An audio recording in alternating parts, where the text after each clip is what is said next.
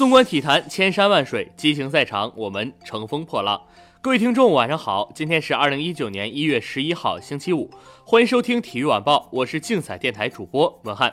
首先，让我们关注 NBA 常规赛的消息。一月十号，NBA 常规赛继续进行，热火在主场以一百一十五比九十九轻取凯尔特人，对凯尔特人已经三连胜。热火结束之前的两连败，韦德十二投八中，三分球五投三中，拿到十九分。凯尔特人的四连胜结束，凯里欧文拿下二十二分、五个篮板和五次助攻。热火六人得分上双，除了韦德之外，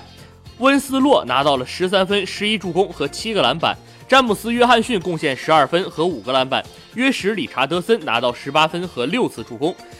琼斯入账十四分和七个篮板，约翰逊得到十一分。凯尔特人队四人得分上双，除了欧文之外，马库斯·斯马特拿到十八分，莫里斯和塔图姆各得十七分，霍福德八投一中，仅得两分。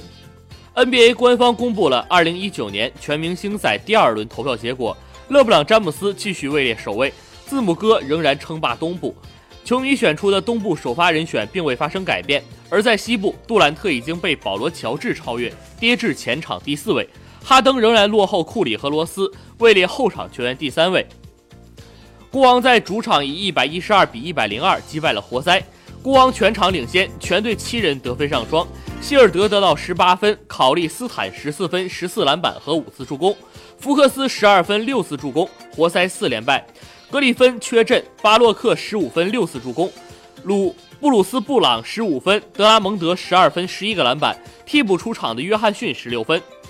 北京时间一月十一号凌晨四时三十分，二零一八至一九赛季西班牙国王杯八分之一决赛首回合一场焦点战在瓦伦西亚市政球场展开争夺，巴塞罗那客场一比二不敌莱万特，卡巴科和皇马租借的马约拉尔先后进球。库蒂尼奥中场前扳回一城，次回合比赛将在一周后进行。五大联赛竞彩实战指南已经上线，精准解析比赛技巧，最新竞彩方案推荐，请订阅竞彩电台。